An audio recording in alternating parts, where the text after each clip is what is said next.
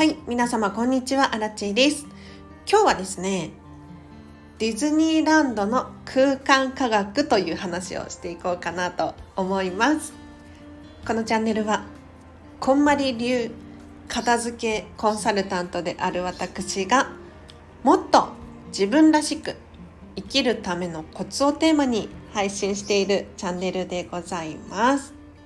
ということで本日も皆様お聴きいただきありがとうございます。今日はあったかいですよね。なんか朝暑くて起きてしまったんですけれど皆様の住んでる地域はどんな感じでしょうか？で今日のテーマなんですがディズニーランドの空間科学っていう話なんですけれどこれ実はですね本があって山口裕二さんの書籍で結構古い本ではあるんですけれど今これを読んでいるのでその話をねしていきたいなと思っています。で私はですねディズニーオタク歴3年目の、まあ、浅いんですけれどかなりハマっていてこういったビジネス書とかも読んでいるタイプなんですがなんでそもそもディズニーにハマったのかっというとディズニーシーが特に好きなんですが空間が美しいからなんですよね。片付けコンサルタントになろうと思っていた時期とちょうど重なっていたんですけれどこの仕事をしているとですねやはり空間小物気になってしまうんですよね。そんな中訪れたディズニーシーがあまりにも美しくて。そこでドハマりしてしまったわけですけれどいや私このね本知らなかったです。もっと早く出会っていたかったんですがこれなかなか面白いですね。でディズニーランドの空間科学って聞くと皆さんどのような印象を受けるでしょうか？私はですねこのタイトルを見て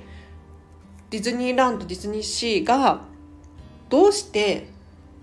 あんなに映画の中に入ったかのような空間を再現することができるのかなっていうそういったテーマに基づいた空間の作り方について書いてある本かと思ったんですよ。ただねあのもちろんそういうことも書いてあるんですがこの本の面白いところは何かっていうと空間を科学するっていうのは人の流れをコントロールしたりとかお金の使い方だったりとかあとはストレスをいかに減らすか。他にもですねキャストさんの教育についてだったりそれらが全てあの空間を作っているんだっていうことがたくさんたくさん書かれていてまだね半分くらいしか読んでないんですけれどなかなか興味深い本ですね。で皆様の中にはご存知の方いらっしゃると思うんですけれど例えばディズニーランドの建物。これは目の錯覚などを利用していて実物よりも背が高くような背が高く見えるような作りをしていたりとかします。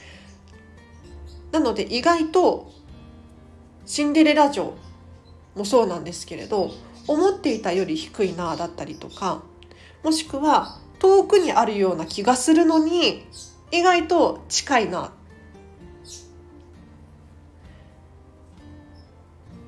そういうのを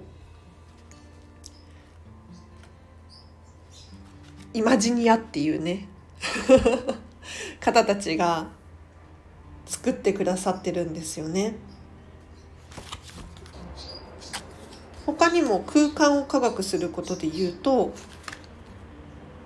テーマパークなので映画に入ったかのような没入感っていうのを感じられるようになっているわけですけれどじゃあなんでここまで見る人を飽きさせないことができるのかというと一つ一つのアトラクションやショップレストランに対してものすごいストーリーを設定しているんですよね。そうすることによって置いてある小物一つ一つに意味を持たせることができるわけですよ。するとですね見ている人はなんでこれがここに置いてあるんだろう？とか過去にどんなことがあったんだろう？とか想像力が膨らみますよね想像が膨らみますよね。そうすることによって何がいいかっていうと待っている間もう飽きずに楽しむことができるんですよ。なので例えばホーンテッドマンションっていうアトラクションがあるんですがそのアトラクションに乗る直前にプレショーって言われる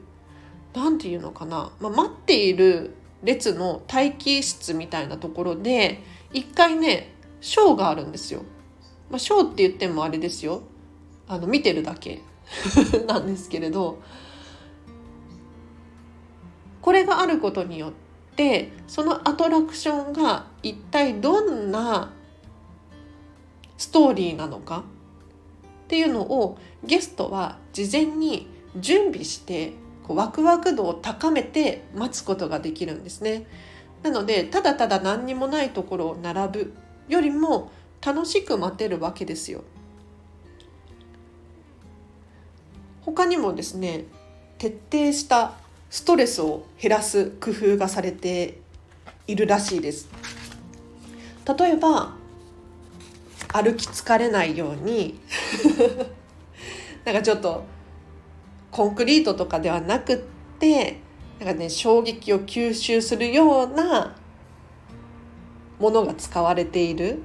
床に使われていたりとかあとはこう坂があったり上り坂があったり下り坂があったりするんですけれどそれもですね実はコントロールされているんだよと。他にもね印象的だったのが私駐車場ですね。駐車場。駐車場って私ね車でディズニーランドに行ったことがないので分からなかったんですけれどここではもうとにかくストレスを減らす工夫っていうのがたくさんされているらしいです。でそんなの当たり前だよって皆さん思うかもしれないんですけれどなんかねディズニーの駐車場は一方通行ですよね。それはなんとなく知ってたんですけれどじゃあなんで一方通行なのかって言ったら車を駐車する時に駐車しやすいさらには出す時に出しやすいバックをしなくて済むような作りをしているらしいです。まあ、中には例外的にあるかもしれないですけれど大体がそのような作りなんですって。であとハンドルの切り替えとかもなるべくないようにこう斜めに駐車できるらしいですね。そうすることでなんかストレスが減るらしいですよ。なのでとにかくストレスを減らして減らしてっていう工夫がされているわけですよ。でねこの本を読んでて思うのはやはり片付けコンサルタントなのでお家への転用ですよね。お家のお片付け物がごちゃごちゃしているとかなんか自分らしくないものが置いてあるだったりとかディズニーのこの空間科学この本を読んでいてディズニーみたいに例えば主人公が自分だとしてなんでこれがここに置いてあるんだろうか。ティッシュペーパー一つとってもなんで これを選んで買ったのか。ティッシュなんてねいっぱい種類ありますよ。いっぱい種類ある見た目なのか使いやすさなのかサイズ感なのかふわふわなのかとか 金額なのかとかいろいろあると思うんですけれどじゃあそのティッシュをティッシュケースに入れて保管をするのかそれとももうすぐね捨てるものだからそのままテーブルの上に置いておくのかもしくは目に見えないように隠しておくのかいろんな手段があるわけですよね。なんかそういったところも自分らしさをアピールすることができるなって私は思うわけですよ。で他にもお家の中でとにかくストレスを減らす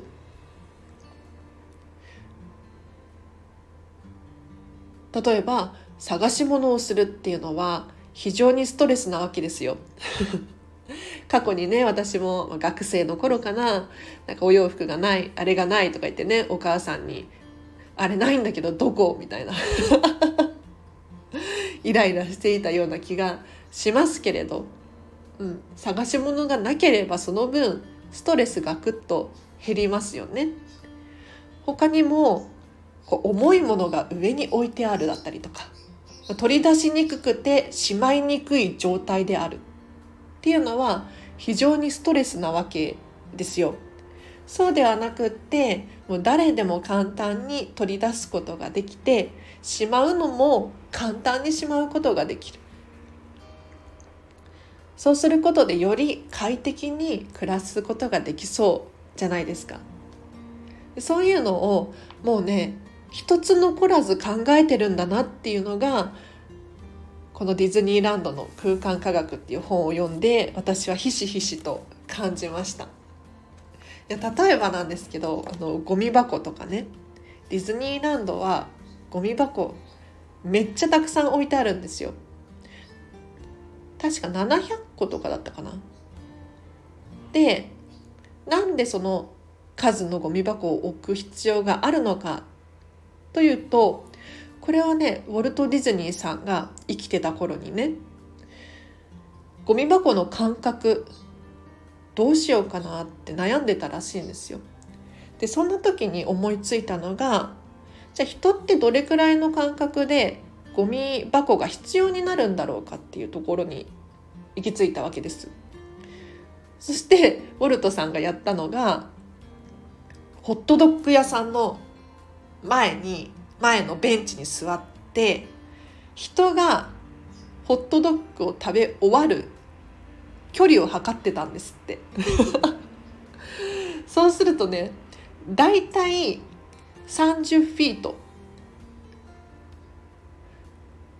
8メートル9メートルくらいの間隔で食べ終わる。ということに気がついたんですって。そしたらゴミが出るじゃないですか。で日本人だったらねゴミをポイってすること少ないかもしれないんですけれどアメリカだと話は違うわけですよ。もうすぐ手放したくなっちゃうわけですよねそしたら目の前にゴミ箱を置いておけば散らからないでしょということでとにかく大量にゴミ箱を置いているっていうエピソードがあります。なのでディズニーでストレスを感じるっていう場面は、まあ、あるかもしれないけれどかなり少ないです。それはディズニー側がたくさんたくさん考えてもう計算しているからなんですよね。私もこの本まだ半分くらいしか読んでないんですけれどなかなか面白くておすすめです。で今ね半分だけど例えばバリアフリーについてっていう話ですとかあとは、まあ、国際比較。ディズニーランド世界各国にねありますけれどその比較について。まあ国民性の違いもねあるのでここも面白いですよね。他には人材教育についての話。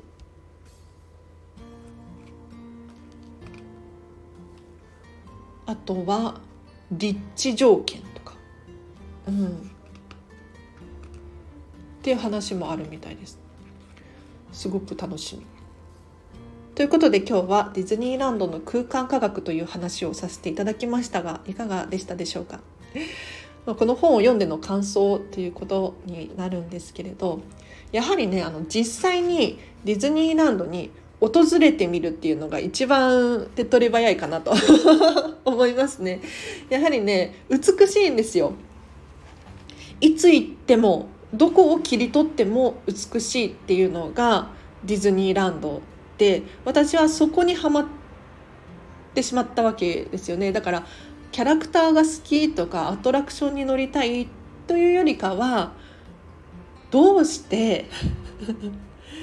この美しさをキープすることができるんだろうか。いやだってお花とかも本物のお花がいつ行っても綺麗に咲いてるじゃないですか。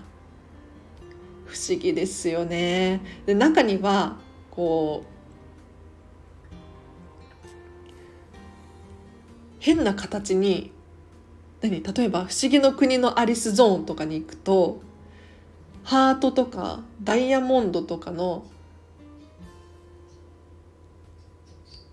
形にお花がえかななんて言ってなんて説明したらいいんだろう。なってるわけじゃないですか。不思議なんですよ本当に。でこう枝とかをねこう器用に曲げてねくるくるくるってなってたりとかするのを見ていっていやそういう職人がいるんだろうなとか考えさせられますよね。他にもレストランとかに行くとレストランの中にももちろんストーリーがある。で出されているフードにも意味があったりするわけですよ。例えばそうだな。カフェポルトフィーノってディズニーシーにあるレストランの場合は港町なんですね。漁師町っていう設定でお客さんのほとんどが漁師さん。でお腹を空かせた漁師さんたちのためにいっぱい提供してくださるわけですよ。なので割とボリューミーかなと全体的に思います。だからこういった徹底した設定作りっていうのかな。そこにもね興味関心を惹かれてなかなか面白いですね。でまたこの本読み終わったら 感想をシェアしようかななんて思います。では今日は以上です。お知らせがあります。フェムバスさんでウェブ記事を書いております。この度ねまた新しく記事が公開されたのでぜひ読んでみてほしいです。フェムパス片付けで検索していただくかリンク貼っておきますのでそちらからチェックしてみてください。あとは4月の25日にデータの片付け研修をリアルで開催いたします。まだね、お申し込み間に合いますよ。えっと、13時半から16時半で東京都大田区玉川駅徒歩1分の会議室借りております。でこのセミナー何かというとまずはこんまりメソッドを学んでいただいてでデータの片付け方も学んでいただきます。でその後ですね実践編実際にお手元のスマートフォンもしくはパソコンとかね持ち込んでいただいてアラチェと一緒に片付ける時間を設けていますなので質問などがあれば随時質問ができるようになっていますしデータの片付けとかね脱線しがちなんですけれど一緒にやる人がいるから集中力高めに片付けができるんじゃなかろうかと思います。ぜひ皆様お気軽に、えっと、リンク貼っとくので詳細はそちらからご覧ください。質問等あればメッセージコメントレター送ってみてください。とお知らせはその他 SNS で言うとインスタグラムとツイッターをやっています。こちらも合わせてフォローしていただけるととっても嬉しいです。では今日は以上です。皆様お聴きいただきありがとうございました。今日の後半もハピネスを選んでお過ごしください。あらちでした。バイバーイ。